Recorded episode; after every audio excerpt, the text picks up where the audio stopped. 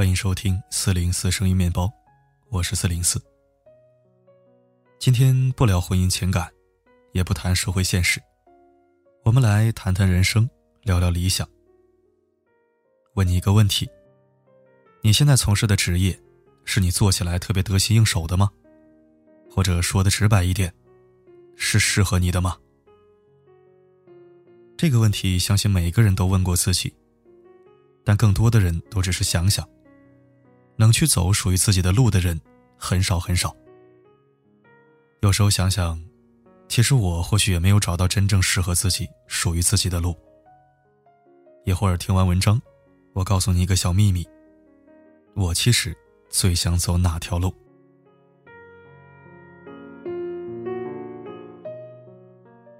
周末的时候，我在家看了《我家那闺女》。看完之后，无心痛哭的场面在我脑海中留下了很深的印象。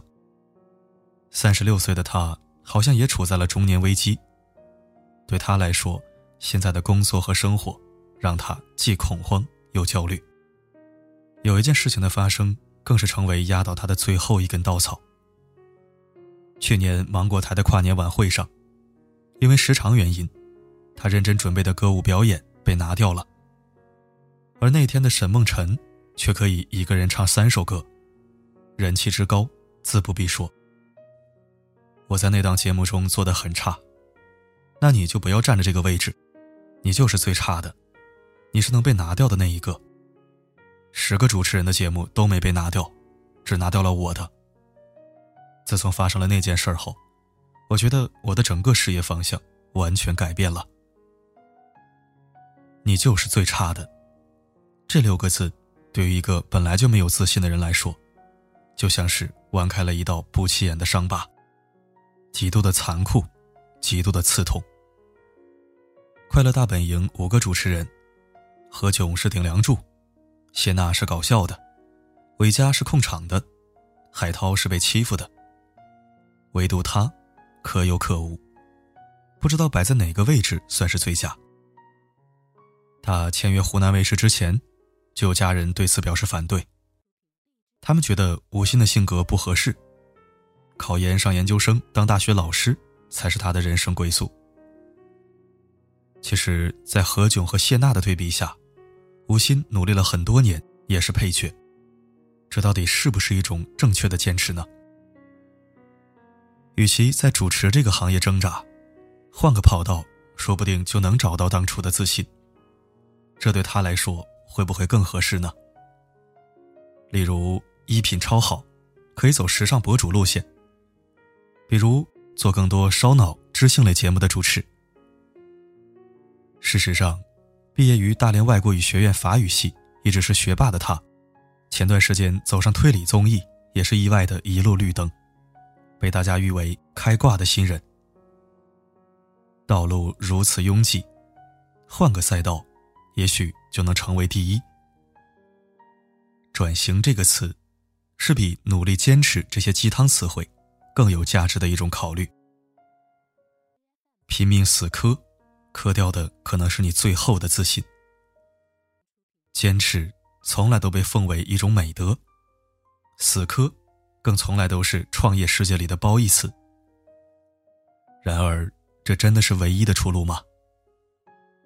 我六年前就认识了一个创业者，一直在做策略类游戏的探索。五年间，他几乎每一年做一个新的策略类游戏，但总是失败。没关系，他每次都是咬咬牙，再找融资，再做。有一次我问他：“你要是再做一次还是失败怎么办？”他坚定的看着我的眼睛，仿佛一字一句都是誓言。我就继续找人、找钱，死磕策略类游戏。我看着他那么笃定、坚毅的眼神，我内心默默的想说一句话：“你一定不会成功的。”因为除了笃定、坚毅，我真的看不到他的任何复盘。为什么每一次都是失败的？到底失败在人上、流程上、对产品的理解上，还是？对市场的理解上呢，没有任何答案。本质上，游戏市场中这几年已经被大量的先行者占领，现在还在做三流质量的游戏拿出来搏杀，已经不合时宜。有时候，在一个红海当中，换个思路去想问题，说不定比在一个方向上较劲更有效果。但是我们大多数人，往往忽略了赛道的重要性。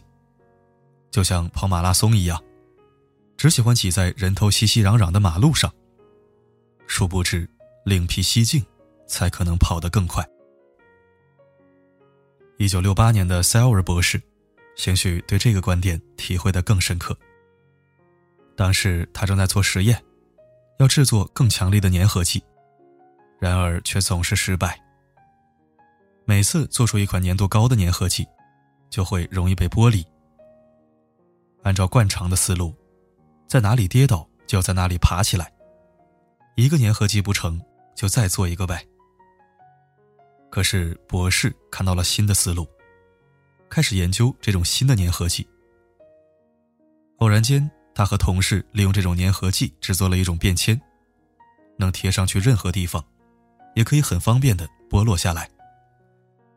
这，就是最原始的便利贴。后来，这种产品一炮而红，成为大众办公的必需品。我们自古以来学到的都是一定要针对一个问题去死磕。直至将这个难题攻克。事实上，如果你根本不适合做这件事，这样严重增加了我们的机会成本。善变，在这里不再是一个贬义词，而是敏锐嗅到机会的一种聪明。大卫·科波菲尔说的很好：“成功，好比是远方的一个车站，为了到达目的地，大家都在赶车。”没有上车的人，不得不等下一班车。殊不知，换一种方式，也许能更快的到达目的地。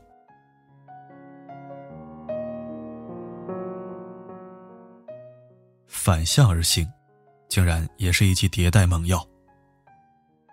说一个你可能意想不到的事实：戴森吹风机这款网红产品，研发者最开始竟然是设计吸尘器的。一个吹风，一个吸尘，两者反向而行，却竟然糅合在一个品牌里。其实，当初戴森的吸尘器已经堪称吸尘器中的苹果。可是创始人戴森却不高兴了。难道只是这样了吗？当时他翻到了一个咨询公司英敏特的数据，大约有百分之九十二的英国女性经常使用吹风机，一周四次。每次平均二十分钟。对吹风机的更新和迭代，绝对可以是公司的新方向。吹风机和吸尘器看似八竿子打不着，但是它们背后使用的技术是同一种技术——高速旋转的小型发动机。于是，设计师们花了四年的时间，重新研发了这一款吹风机，走戴森的高端路线，从吸到吹，反向而行。没想到造就了新一代的网红。现在戴森在我们心目中的地位更加坚固了。买吸尘器，第一念头想到戴森；买吹风机，依旧如此。戴森重新拥有了第二次生命。你看，只要围绕着自己的核心竞争力去考虑商机，根本没有什么不可能的事情。所谓的产品迭代。本质上是对自我能力的抽丝剥茧。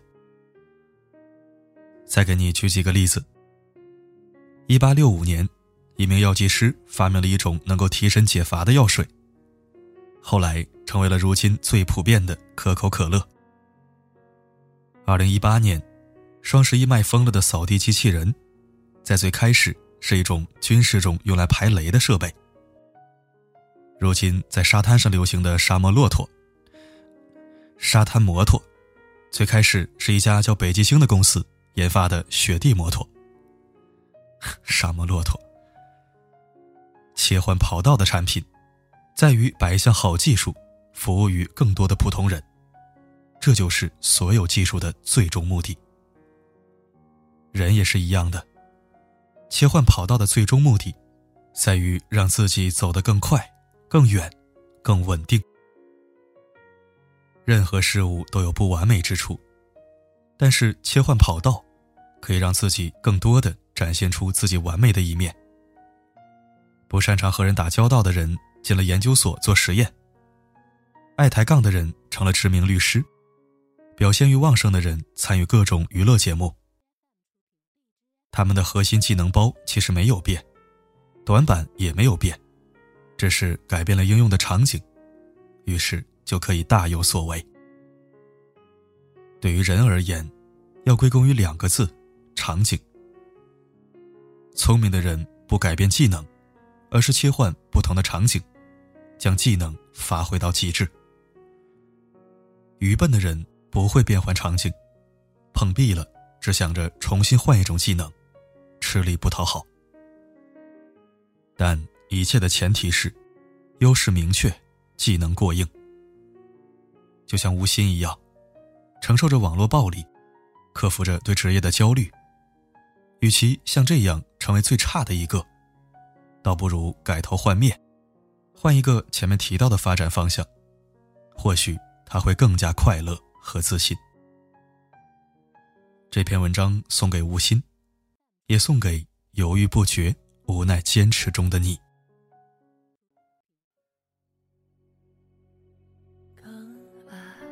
也更爱回头空间一段弥漫风弥漫四季推波助澜雨将悲欢都冲淡往事在感谢收听。刚才文章开头的时候我说过了啊我或许也没有走对路。曾经想做一名老师也想过做一名舞者。但是现实让我成为了一名新媒体作者和情感主播。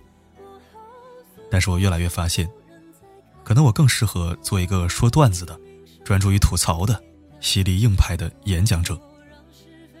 情感治愈对我来说有点小憋闷，要不我改改行？好了，今天就聊到这儿。我是四零四，不管发生什么，我。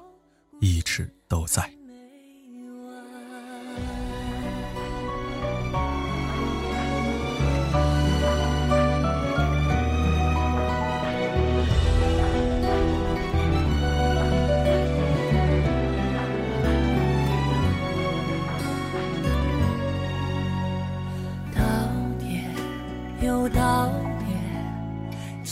声在呼唤，想念。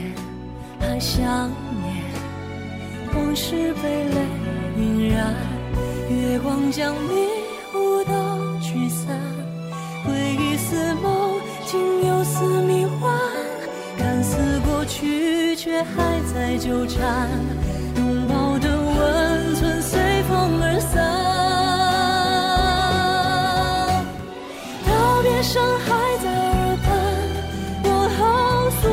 生